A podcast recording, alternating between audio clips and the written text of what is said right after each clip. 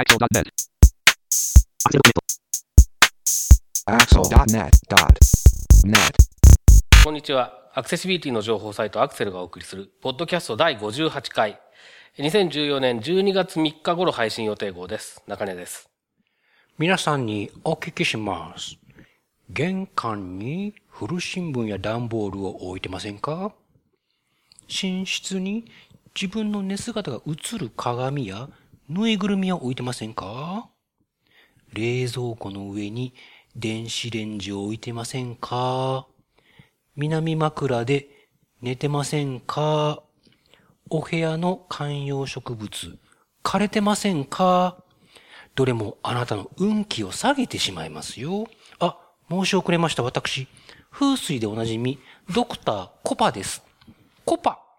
!58 度目まして、インフォアクションの植木です。北枕の山本泉です。北枕なの？はい、よろしくお願いよろしします。くお願いします。まあ、いい返しだったね、アドリブのね。はいうん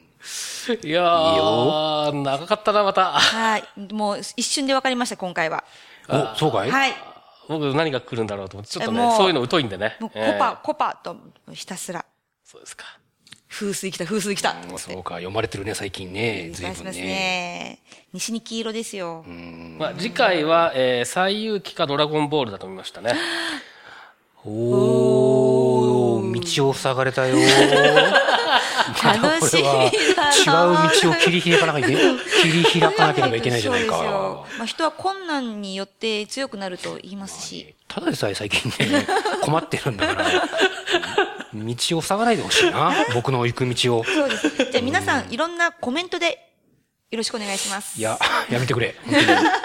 これ以上封じられると、打ち切らざるを得なくなる。そうですね。さあ、えっ、と、12月に入りました。死が走ると書いて、シワースですが。おおそうだね。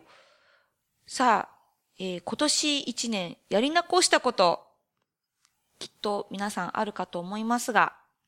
中根さん、やり残していることは何ですか？あと1ヶ月ですよ。もっと1ヶ月ですね。はいえーとりあえず、いやーちょっと、今年中に始めようと思ってたプロジェクトがまだ始まってないっていうところが、一個あってですね。マジな話やった。うんこれをなんとかしたいですね。これはね、もうここで行ってなんとかするしかない。あ、有言実行ですね。うん。でも、具体的には何か言わないっていうこの、植木さんは何ですか？うーん、なんだろうね。ね12月からね、とある大炎上案件の火消し役をしなければいけなくなってたね。この12月1月は、うん火の車だね、これはね。さすが。年越せるのかな？越したとして、いつ新年のご挨拶ができるのかなっていう感じでね。じゃあ今年は13月まであるかもしれないってことなんですね。そう、まあ実質そうだね。13月まで決定してます。おめでとうございます。はい。火が消えればいいんですけど。消えればいいですね。そうか、はい。はい。そういうイズイズはどうですか？私はですね、今年宝くじがまだ当たっていないので。まだ当たっていない。今年は。まるで毎年当たってるかのような、あれですね。いやいや。で、年末ジャンボは12月19日までなので、よし。皆さん、ぜひ買ってですね、今年やり残したことを実現させるためにも、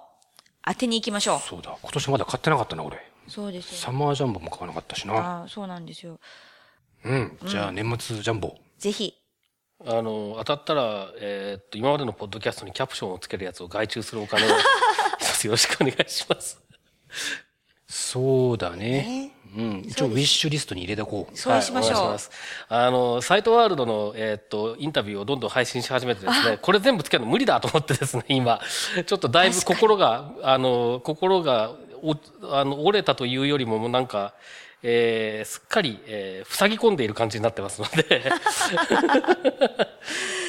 今、どんどん次から次へとアップされてますもんね。はい、アップしてます。いいですね。前回の時にも紹介してましたけど、いろいろと、いろんな方のインタビューがはい随時アップされているんですよね。はい。してます、どんどん。はいあの、年内には配信を終わらせるっていう目標で。ということで、2日に1本ぐらいのペースかなと思ってたんですけど、それだと年内に終わらないなと思ってですね、ちょっとペースを早めてやってます。これはまた、ぜひ皆さん、またこちらのも聞いて感想などをいただけると嬉しいです。そうですね。はいはい。では、えー早速、ツイッターの拾い読みからいきたいと思いますので、えー今回取り上げる話題をまとめて紹介してください。はい。ありゃーひどん。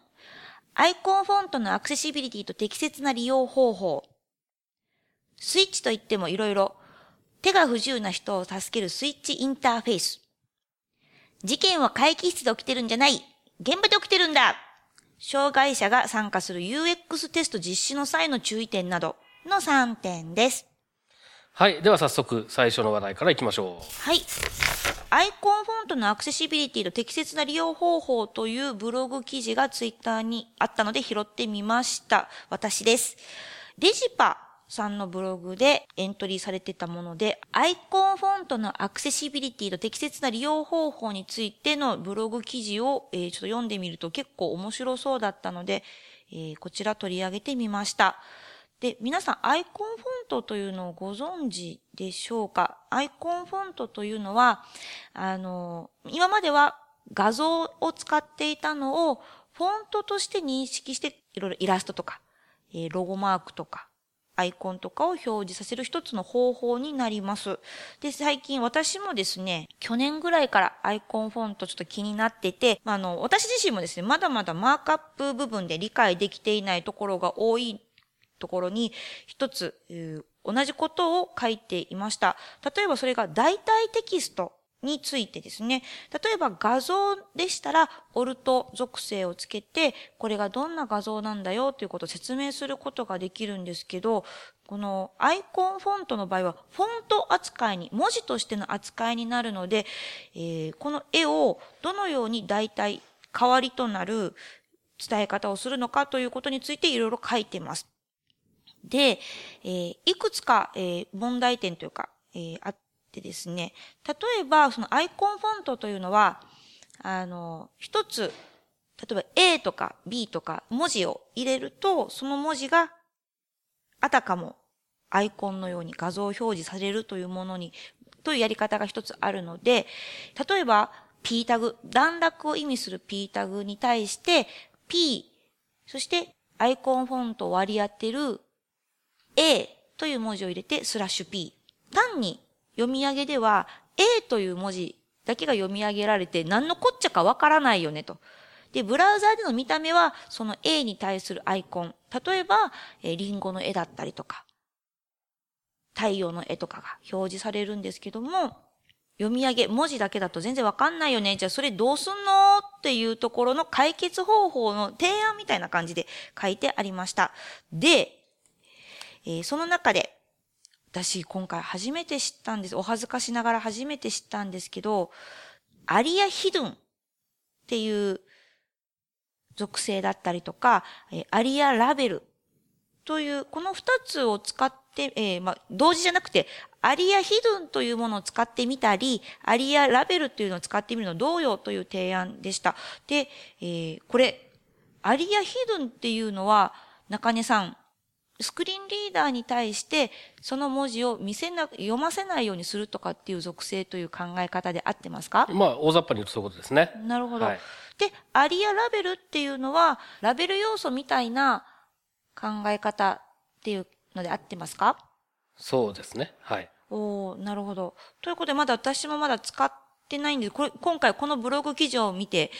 そんなものがあったと思って、お恥ずかしながらちょっと調べてみたりとかもしていたんですけども、これ結構使えそうだなと思いますし、その、どういったソースコードになるのかはぜひまた皆さんブログを見て確認していただけたらと思います。ただここで私は何を言いたかったかと思ったかというと、アイコンフォントっていうのは結構やっぱり楽しいものですし、あの、面白い使い方もできるので、ぜひ、えー使ってみる価値はあると思いますし、その、それに合わせてアクセシブルにもなったらいいなと思っていますので、えーぜひここのところ見て試してみるといいんじゃないかなと思って紹介してみました。です。これについて植木さん、アリアヒドゥンとかっていうのは使われたりすることってあるんですかね？そうですね。アリアヒドゥンに関しては、最近は PC トーカー。はい日本で一番使われていると言われるスクリーンリーダー。で、まあ、欧米、英語圏のスクリーンリーダーと比べるとやや機能的に劣ったり、新しい仕様のサポートが遅れがちな製品なんですけど、まあ、その PC トーカーでもすでにアリアヒドゥンはサポートされているようなので。この間たまたまちょっと試したんですけど、あの、アリアヒドゥン使うと、そこはスクリーンリーダー無視するっていうのを確認できたので、まあ、今後は、あの、こういうアリアヒドゥン使うっていうのは、えー一つの選択肢としては大いにありなのかなと思ったりしますし、はいまあ、アリアラベルに関してもまだちょっとしっかり僕も、えー検証しきれてないところがあるんですけども、まあ、今後、えーきちんとサポートが進んでいけば当然、えー使えると思うので、まあ、ここで挙げられている対応策に関しては、いい方法ではないかなと思います。で、あと CSS にオルトプロパティっていうのを追加するみたいな話が持ち上がったりえ？してるような話も聞いており、はい。まあそうするとそのオルトプロパティの方に代替テキストを書くとかっていう方法も、えー使える場面が出てくるのかもしれないなと思ったりもしています。まあこの辺はどうなるかまだわからないので、えー何ともあれですが、ただまあアイコンフォントのメリットを活かす方向でちゃんとアクセシビリティ面も考えてこういったものが進んでいくといいなと思いました。そうですね。あの、さっきの、えっと、記事の中にもスクリーン、最近のスクリーンリーダーでは CSS を理解してとか、理事要素で生成するテキストも理解しようと努めているっていうことを、なんか記事にも書いてあるので、その、オルトプロパティとかっていうのも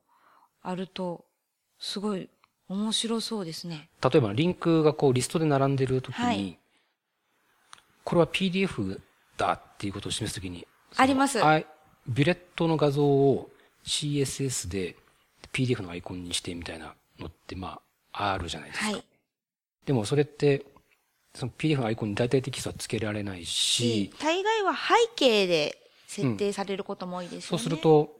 Windows のハイコントラストモードで表示すると真っ黒になってはい、アイコンが見えなくなっちゃうっていう問題があったりするんですけど、まあその時にこの alt プロパティみたいなのが使えるようになると、そこに代替テキストを持たせることができるようになるので、えー今は、そのブレットに PDF のアイコンを使うとアクセシビリティ的にちょっと問題ありなので、例えばカッコ PDF って後ろにテキストでつけたりとか、はい。あるいはまあ、あんまり僕はお勧めしない、したくないですけど、見えないテキストをこう埋め込んで、PDF って付け加えるとか、なんかそういうこう、その場しのぎじゃないですけど、ハック的なことをやらなきゃいけないのが現状かもしれないんですが、まあ多分 CSS を使ってこういう表現をするとかっていうのは多分今後増えてくるような気もするので、まあそういう意味では、アクセシブルな実装方法がちゃんと並行して一緒についてきてくれるといいな、と思いますですね。うんただまあそのオルトプロパティに関して言うとはい。完全にその CSS にコンテンツを入れ込んでしまっているのと。ほぼ同じなのでコンテンツとプレゼンテーションを分離するっていうそもそもの考え方に違反しているというか反しているのでそうですね。そうですねそういう面もあるんですよね。だからだから難しいんだ僕は。そこは非常に、えー懐疑的というか反対なんですが現状がこうなんだから仕方がないっていう人の意見もまあ理解はできる。で、そもそもその PDF のアイコンとかはコンテンツなので、伝えるべきコンテンツであって、えっと、プレゼンテーションではないと思うので、本当はそれを CSS で実現すること自体が、えーあんまり望ましくないんじゃないのかなというのは、まあ、僕はそうは思ってますけれどもね。そうだった。すっかりそのことを忘れていました。でも見た目には、あリンクの頭にアイコンとしてついてた方がっていうそうなんですそうよね。。で、のもあったりね。そうなんです。難しいんだな、これな。それですね両立がね。スイッチといってもいろいろ手が不自由な人を助けるスイッチインターフェースということで、こちら中根さんが拾われたもんですよね。こちらどんな感じですか、えーっとですね、たまたま、えーツイッターで流したやつで、二つ続けてスイッチ関連の話題があったので、まあちょっとたまにはスイッチの話でもしてみようかなっていうんで、えー紹介するということなんですが、まあスイッチっていうとね、えー普通はその、なんていうんですか、カチャカチャっと やる、切り替えるスイッチを、まあ普通は想像しますよね、大体ね。で、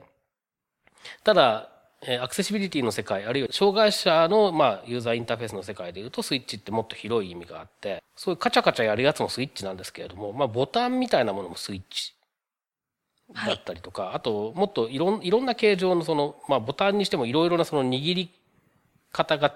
えー人によって違ったりとかもするので形状がいろいろある、まあ、要するにオンとオフの状態をがあるものを全部スイッチっていうふうによ呼んでるんですねすごく簡単に言うと。はいであと例えば、えっと、息を使ったストローみたいなものを使ってふそう吹いた時にスイッチが入って、えーまあ吹いてない時はオフみたいな。まあ、オンとオフがの状態があるものをスイッチだっていうふうにすごすごく大雑把に思ってください。で、それを使って、えーコンピューターであったりとか、えーいろいろなものを操作するっていうのが、まあ、スイッチすごく大雑把に言うとスイッチインターフェースで、えーどういう人が使うかというと、手が不自由な人が主ですね。で、えー具体的には例えば、えーっと PC の世界で言うと、まあ、そういう一つのスイッチ、一つのボタンだけを操作できる。例えば、親指だけは、まあ、動かせるけれども、他の部分がうまく動かないような人が、例えばいたとします。そうすると、その人たちは、そのボタンを押したり離したりっていう操作ができるわけですね。で、えーそういう人たちがコンピューターをどう使うかというと、オンスクリーンキーボードという、まあ、画面上にキーボードが表示されていて、そこの上をこう、マウスポインターみたいなのがポンポンポンって動いていく。で、自分が入力したい文字のところにそのポインターが行った時にスイッチというかボタンをポンって押してやるとそれが入力される。そういうような、あの、すごく簡単な例で言うとそういうような仕組みを使って手が不自由な人たちっていうのはコンピューターを使ってる。そういう人もいるわけですね。もっと軽度な人だと、障害が軽度な人だと別の方法。例えば口に棒を加えて、えーその棒でキーボードを操作するような人もいるし、あとキーが大きなキーボードを使うだけで十分操作ができるような人もいるし、まあ、障害の程度によっていろいろなんですけれども、比較的重度の、えー上視障害がある人っていうのはそういうスイッチインターフェースと呼ばれるものを使ってるんですね。で、えー今回ツイッターで取り上げたのは何かというと、まず一つ目が、えー Android の5.0ロリポップえーですね。これにスイッチのインターフェースが追加されたよっていう話がまず一つ。で、これはエーブルネットというアメリカの、えーまあ、これ何なのかな ?NPO なのかな？ちょっとよくわからないですけれども、そういった障害者向けの、まあ、コンピューター利用とかそういったことにいろいろ取り組んでいるところ、えー C さんでも実際に、えー展示をしていたりとかあしたところですけれども、ここが出してる資料で、で、このエーブルネットが、これ多分開発販売してるんだと思うんですけど、Bluetooth っていうスイッチを出してるんですね。で、これは Bluetooth でつながるスイッチ。まあ、ボタンが2つか3つついてるようなやつなんですけれども、で、これを使って、えー Android 5.0を操作できますよ、みたいな、そういう資料を出していましたと。あで、まあ、今の話は Android ですけれども、えー僕がこの3月に C さんに行った時は、その、やはりエーブルネットの、まあ、プレゼンテーションもありましたし、あと展示会場のブースでも、え実物を見たんですけれども、えー iOS の当時ですから 7. 点何とかですけれども、iOS7 の、えースイッチ操作、スイッチインターフェースをその Blue2 っていう、えースイッチを使って操作している。えー実際に I- iOS を、あの、例えばアプリを開いたりとか、えー入力もしてたかな、えーいろいろやっているところを見ました。ということで iOS もそういう機能がすでに入っているという状況なんですね。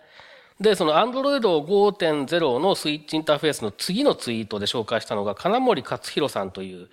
えーこの方は国立特別支援教育総合研究所という、まあ、特捜研というふうに略して呼ぶことが多いんですけれども、えーここの研究員の方だと思うんですが、この方が出している、えー出しているというか、間もなく出すのかな、えースイッチインターフェースに関する本、えーの紹介を、まあ、たまたまタイミング的に同じ、えー時にしたということですね。もう多分、この Android 5.0の話も多分金森さんのブログから僕拾ってきたのかもしれないですけれども、ってなわけで、えーっと、そんなタイミングで拾ってきた、えー紹介した話です。で、こちらの方、書籍に関しては、販売元のサイトでですね、目次が見られるようになってるんですけれども、あの、そのコンピューターの利用への応用みたいな話もあるんですけれども、それ以外に例えば、えー市販のおもちゃをどう改造したら、こう、手が不自由な子たちが遊べるかとか、そういうようなことに、にあの、しっかり説明してあると。で、そういったもの、あの、市販品で、先ほどの Bluetooth みたいなものは市販品ですけれども、そういうものが使えればいいし、買えればいいんですけれども、必ずしもその自分の障害に合ったスイッチがないっていう人もいるわけですね。そうすると作らざるを得ないと。で、作るのも、まあ、すごく簡単じゃないけれども、やればできるっていう話のようで、えーっと、いわゆる電子工作の基礎みたいなところから含めてしっかり書かれた本のようです。なので、ハンダ付けの仕方とか、あの、穴の開けた方とか、そういうことまで、あの、目次を見ると書いてあるので、あの、本当になんか自分で工作して、えー、そういうものを作っていくってことが可能な、えー、ようにということで書かれた本のようですね。これ、もともとすでに出ている本の、まあ、改訂版のようなので、今の状況に合わせて、今手に入るいろいろな製品とかを取り上げて書かれた本のようです。なので、まあ、こういった部分もね、あんまり、えっ、と、このアクセルだと、その、主体不自由、上司障害の人たちの、えー、アクセシビリティ、ユーザビリティって話をしないんですけれども、まあ、こういった部分にも目を向けておきたいなということで紹介してみました。これ、本、めちゃめちゃ面白そうですね。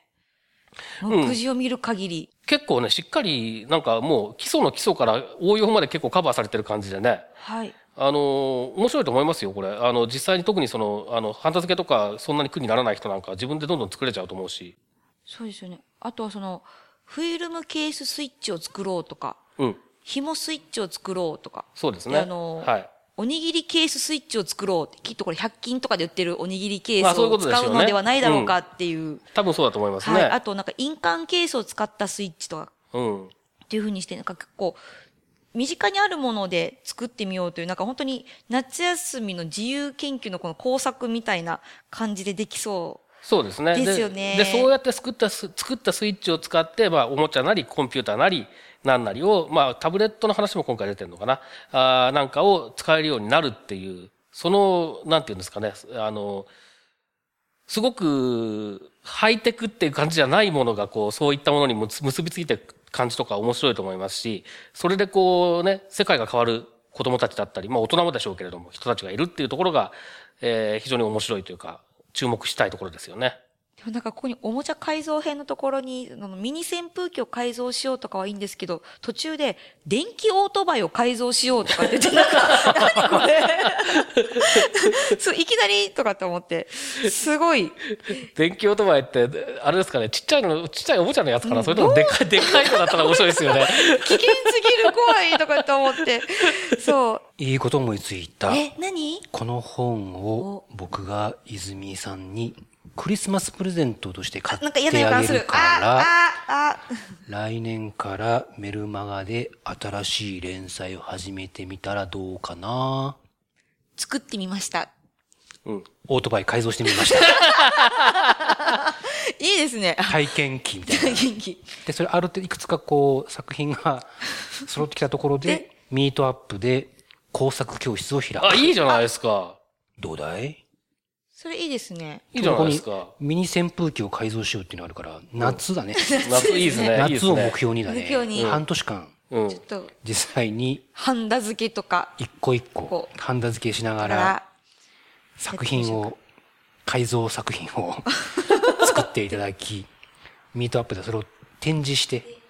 ギャラリースペースも設けてたね。さあ、じゃあ皆さん今日はみんなでミニ扇風機を改造しますよ。うん、どうだい？じゃあ、目標は、あれですね、打楽器、叩き装置を作ります。おお。何でもよ。君が作りたいと思ったものを作りなさい。はい。じゃあ、やってみるよし、じゃあ、本屋さん行ってくるよ。あのー、電気オートバイも買ってね。ああ、改造するものも俺に帰ったことかい？それは財布と相談だな。そうですね。電気オートバイって何なんだろうね、これ。ちょっとそこが心配ですね。ミートアップが成功したら、来年のクリスマスにオートバイ買ってあげるよ。電動オートバイ用意するよ。マジで、うん、だじゃあやる。成功報酬だから。成功。わ、うん、かりました。いや、でもこの、あの、本当ね、スイッチ関係はね、面白いですよ。いろいろ。で、まあ、あの、iOS とかね、Android とか、いろいろ、あの、設定の中見ると、大体どういうことができるのかとかわかると思うので、ちょっとね、興味がある方は覗いてみると、それだけでも面白いんじゃないかなと思います。では、続きまして。事件は会議室で起きてるんじゃない。現場で起きてるんだ障害者が参加する UX テスト実施の際の注意点などということで、これは植木さんお願いします。青島。まだだ。脆いです。さあ、そういうわけでございまして、えー、これは、デクーという、これは、えー、アメリカのですね、ウェブアクセシビリティの、まあ、ツールとかコンサルとか、えー、総合的にサービスを提供している会社さんのブログなんですが、えー、How to incorporate users with disabilities in UX テスティングということで、まあ、ユーザーテストのお話なんですけれども、えー、障害のある人に、えー、ユーザーテストを手伝ってもらうときにどういうことを気をつけたらいいかっていうことを、まあ、Q&A 形式を使って分かりやすく説明したブログ記事になります。で、まあ、僕もあのたまにユーザーテストをやる機会があって、うんうん、そうそうって結構うなずくところがあったので、えー、ご紹介したんですけども、例えば、どのタイミングで障害のある人のユーザーテストをやるのがいいかっていう問いに対しては、まず、他のユーザビリティ、ユーザビリティテスト、ユーザーテストをやったり、あと、アクセシビリティの診断、評価をした後にやるのが一番効率がいいよっていうことで、例えば、僕がよくやるのはやっぱりスクリーンリーダーを使ってる、えー、人に協力してもらって、あるサイトの使い勝手をこう検証するみたいなユーザーテストをやるんですけど、まあ、そもそも使いにくいサイトとかってあるんですよ。まあ、そもそもね。うん。あの、これ誰がやってもこれは使いづらいだろうとか分かりづらいとか、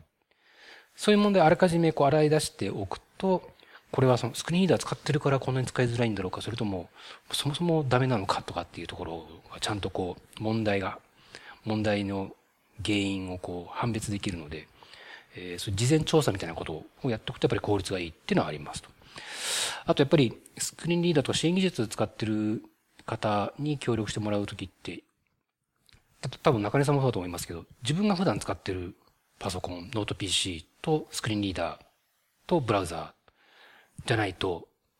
多分慣れない環境でやろうとすると多分違う負荷がかかってしまうので、極力その自分が普段使ってるものをも持ってきてくれる、あるいはその人が行けるところにこっちから出向くみたいな感じで、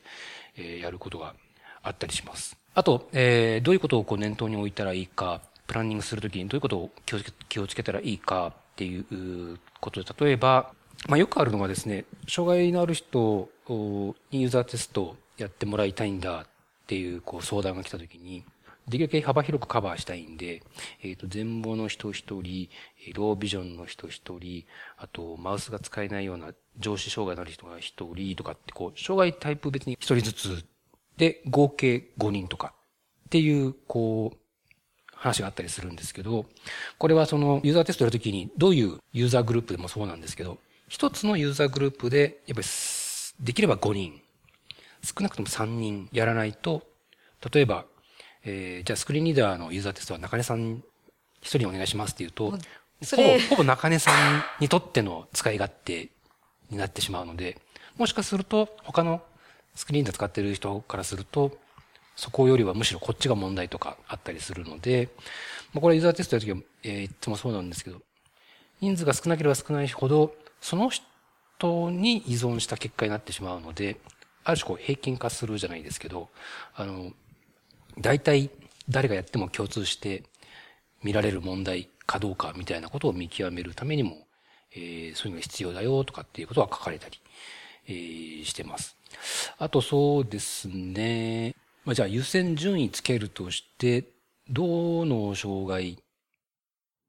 を優先するのがいいかみたいな質問もあったりするんですけども、ここでは色着、カラーブラインドネス、特定の色が見分けられない、見分けづらい人の方が、ロービジョンとか全盲の人よりも、いろんなこう、バリエーションというか、ケースバイケース、個人差があるよ、みたいな話が書かれたりしています。ただまあどうですか、まあ個人的にはやっぱり、えー、ただマウス使えない人のことを考えたら、じゃあ、もうマウスひっくり返して自分でキーボードだけで操作できるかとか、ある程度こう、疑似的にできたり、あるいはある程度想像がついたりするんですけど、一番想像つかないのってやっぱり画面全く見えないで音声だけで操作してるっていうのはなかなか想像とか自分でこうやってみることができてもやっぱなんかそれ想像の域を出ないので僕がやるときは、まあ、やっぱりスクリーンリーダーのユーザーさんを優先することが多いかなっていうのはありますね。まあそんな感じで、えっ、ー、と Q&A でそんなに難しい英語ではないので、あの、ユーザーテストとか興味のある方いらっしゃれば、ご一読されることをお勧めしたいなと思ってご紹介しました。はい。あとその人数に関しても、ユーザーテスト自体大人数、なんか何人かにサンプルを取るじゃないですか。と同じように、やっぱりこう、一つのグループに何人かいた方がいいですよね。例えばその、使い勝手もそうですけど、スキルの問題もありますもんね。そうそう、言おうと思ってたんだけど、あの、何かこう問題が見つかりました。で、ほぼ全員にこう共通して見られた問題でしたって言った時でも、その原因がコンテンツにあるのか、スクリーンリーダーにあるのか、はたまたそのスクリーンリーダーにある機能を知らなかったユーザーさんにあるのか、結構ね、こう切り分け難しい時あるんですよ。やっぱそうですよね。なのである程度こうテストする側も、例えば PC トーカーなら PC トーカーでどこまでできるかとか、PC トーカーにどんな機能があるかっていうところは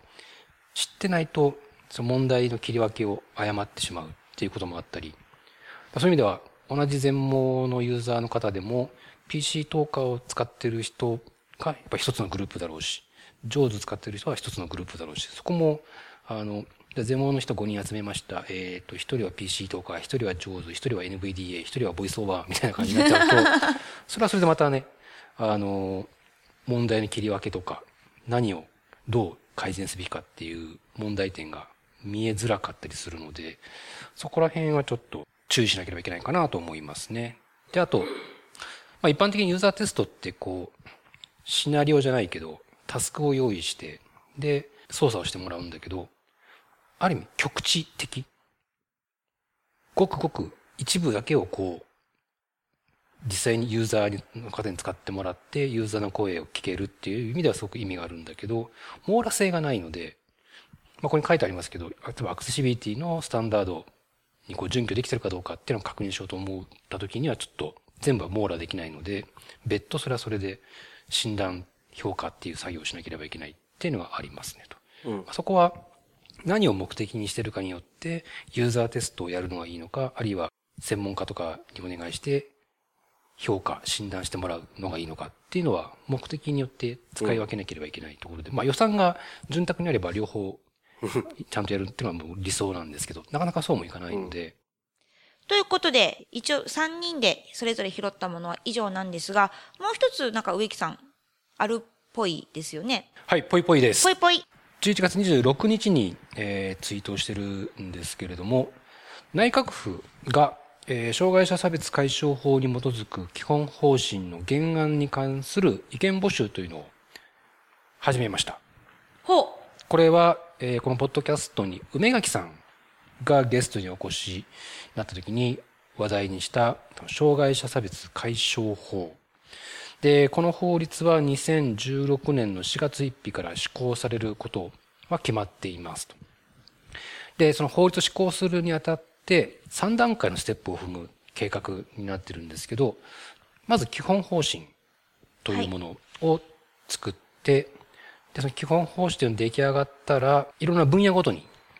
教育とか雇用とか、えー、交通機関とか、建築建築物とかなんかいろいろあると思うんですけど、分野ごとの対応要領、対応指針っていうのを次のステップで作ります。そこ多分いろいろ具体的に、じゃあ、えー、こういう場合にはこういうことをしましょうとか、こういうことをやっちゃダメですよとかっていうのが多分具体的に出てくると思うんですけど、で、最後は、えー、その法律の施行の直前が、まあ、啓発期間、周知徹底する期間っていう、その3段階3つのステップを踏んでいくんですが、その第一段階の基本方針の原案というのが、こう、ちゃんと文言になって、文章になってまとめられましたと。で、これをまあ最終決定する前の一つの手続きとして、パブリックコメント、えー、広く皆さんから意見募集しますよということで、原案の文書が公開されて、1ヶ月間、12月25日木曜日まで、1ヶ月間なんですが、ウェブ上のフォームを使っててもいいですし、ファックスで送ることもできますし、郵送でも意見を出すことができるということで、意見募集期間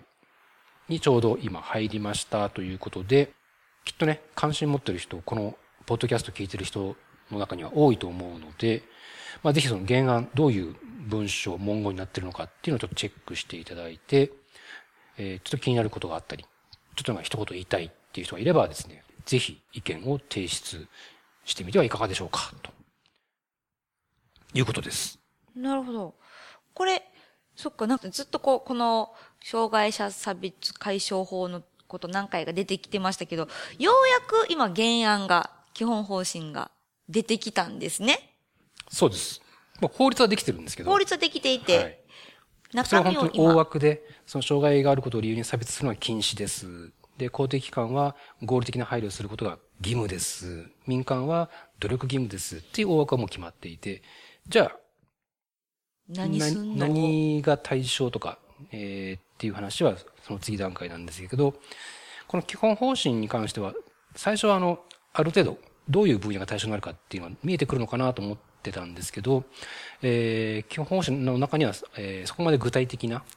えーその分野を特定するような文言は入っていなくて、多分それまた次のステップの話なのかな。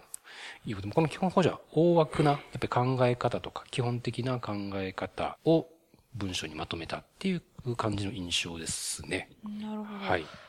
これ、植木さんは読んでみた時の印象ってどんな感じですか？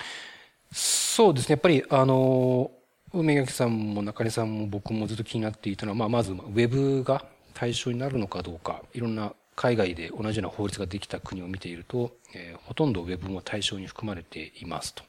まあ、ウェブアクセシビリティの確保を法律で義務化するっていう動きが海外では当たり前になってきている中、日本ではどうなんだろう。まさかウェブが対象にならないなんてことはないよね、日本だけっていう危惧があったんですが、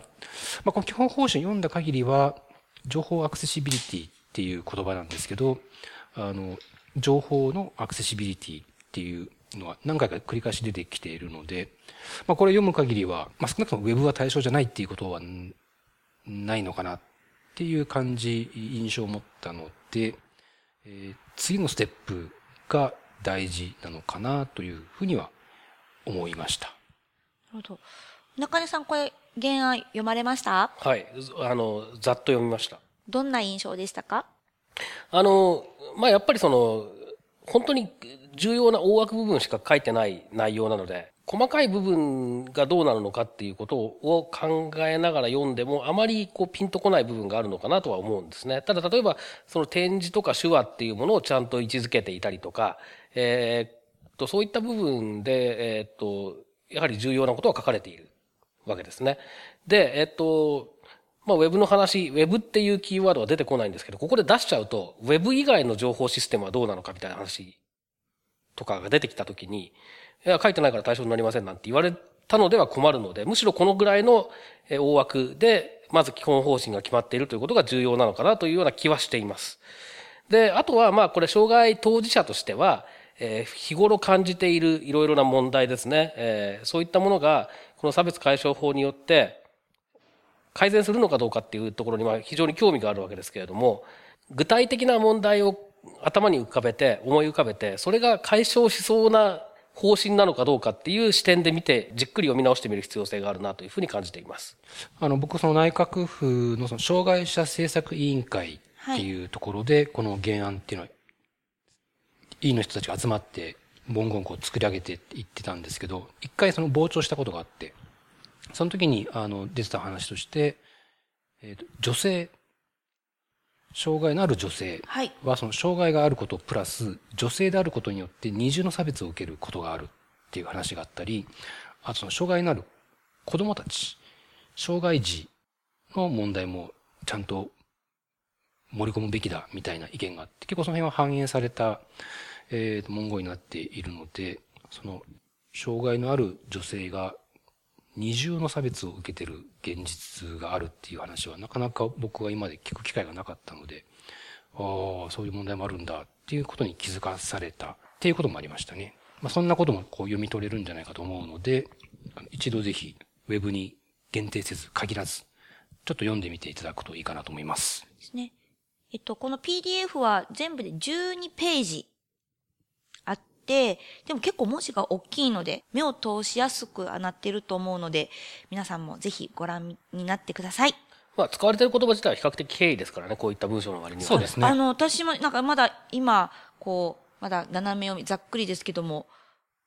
あの、日本語がそんなに難しくなかったです。うん。で、あと、えっ、と、ここ、この中に出てくるキーワードとして社会モデルとか結構重要なものがいくつかありますけれども、まあ、これ読んでもね、比較的ちゃんと説明されてますけど、あの、一度、えー梅垣さんがゲストにいらした回をもう一回聞き直していただくとね、えー理解が深まるんじゃないかなと思いますので、興味がある方はそちらも合わせてどうぞという感じですかね。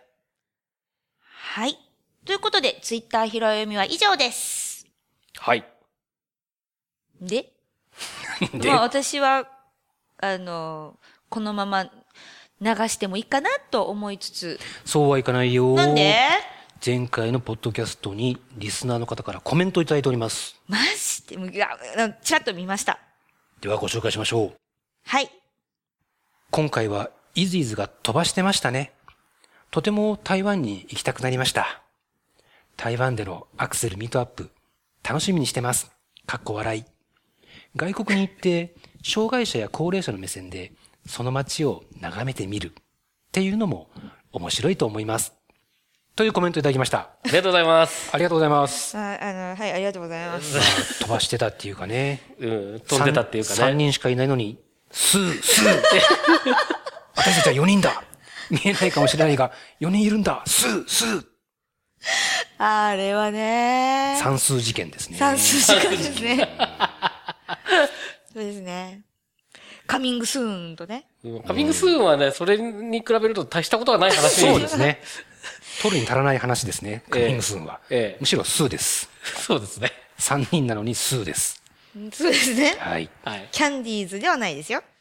古い。ほうなるほどね。3人だからね、キャンディーズはね。スーちゃんね。そうですよちゃんねはいそうですよ。僕なんかはビビアン・スーのじ世代だけどね。ちょっと新しい。けど、それも結構古い。まあね。そうですね。今、すごい植木さんがドヤ顔で言ってますけど。よあの、海外に行って、えー、その街なり何なりをっていうのは、まあ確かに面白いかもしれないですね。コメントの最後の部分ね。そうですね。中根さんは、えっ、はいと、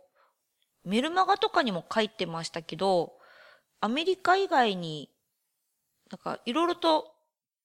海外って行ったことがあるんですよね。ああ、この間そうだ。そう、私書いてほて。香港？あ、この間香港行ってましたけど、それはメルマガには書いてないです。そうですね。はい。香港どうでした？香港。香港会議でずっと、ほとんど何も。オフタイムがない状態でしたか？はい。あのーい唯一というか、まあ唯一でもないですけど、面白かったのはね、あのね、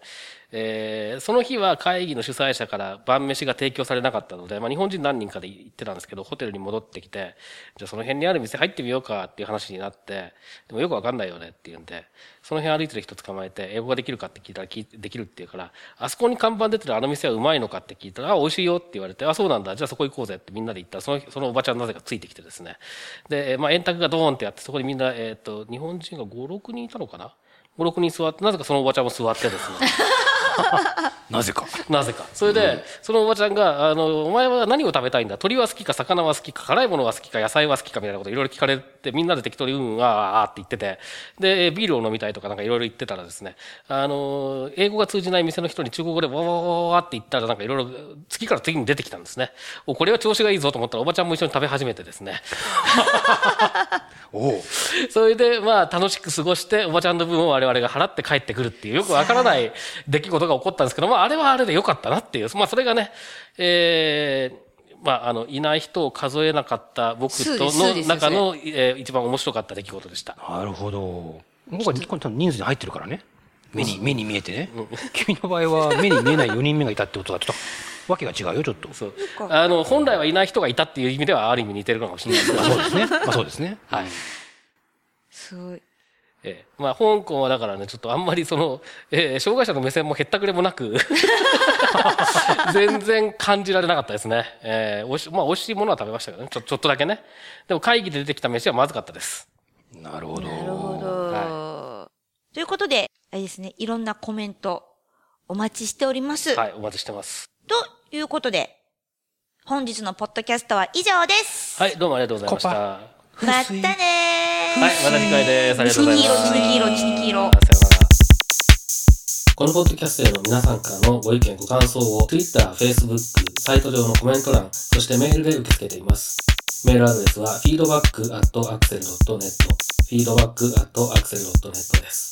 なお、いただいたコメントなどをポッドキャストの中でご紹介する場合があります。それではまた次回。作ってみました。オートバイ買いにました。